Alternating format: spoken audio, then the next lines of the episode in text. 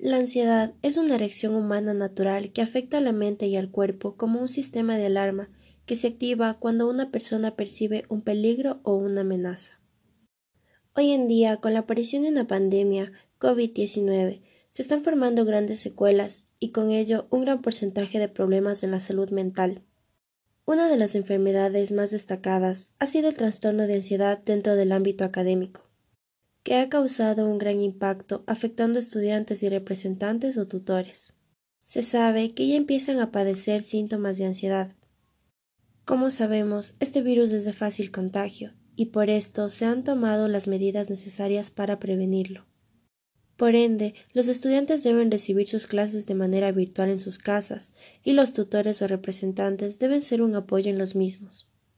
Esto, como consecuencia, está desarrollando ansiedad en muchos por el nuevo estilo de vida que hoy en día estamos llevando.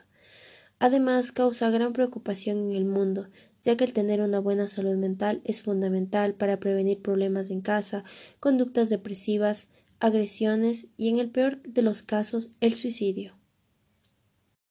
Según la OMS, Organización Mundial de la Salud, una de cada diez personas padece ansiedad.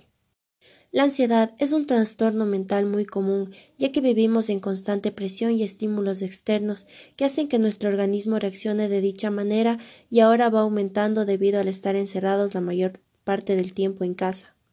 Por esto, y por medio de una encuesta que realizamos estudiantes y representantes o tutores para determinar si existe ansiedad ocasionada por la nueva modalidad de actividades académicas virtualmente, se ha podido determinar que la mayoría de estudiantes y representantes presentan un nivel de ansiedad que ahora puede ser un poco moderado o de fácil control, pero con el pasar de los meses puede irse haciendo más grave.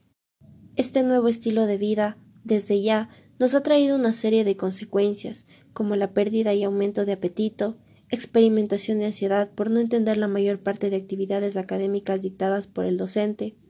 los estudiantes han dejado de participar en clase por miedo a equivocarse. Varias veces se han sentido ansiosos por la deficiencia de la conexión de Internet e inclusive el mostrarse ante la cámara causa cierto grado de ansiedad, y es algo comprensible, dada esta situación. Al estar confinados sin poder realizar nuestras actividades como normalmente estábamos acostumbrados. Y que nuestros padres ahora tengan que ser un apoyo en sus hijos, respecto a que a veces no comprenden sobre un tema y ellos deben ayudarles a aclararlo, o más aún en padres de niños pequeños que no se los puede dejar solos y ellos, como representantes, deben estar a su lado en toda la jornada de clases. Y luego de esto, acompañarlos y ayudarlos a realizar cada una de sus tareas. Aunque en el caso de los estudiantes es más alto el porcentaje de ansiedad, dado que obviamente ellos son parte fundamental del desarrollo de las clases virtuales, y para ellos mismos es que éstas se realizan.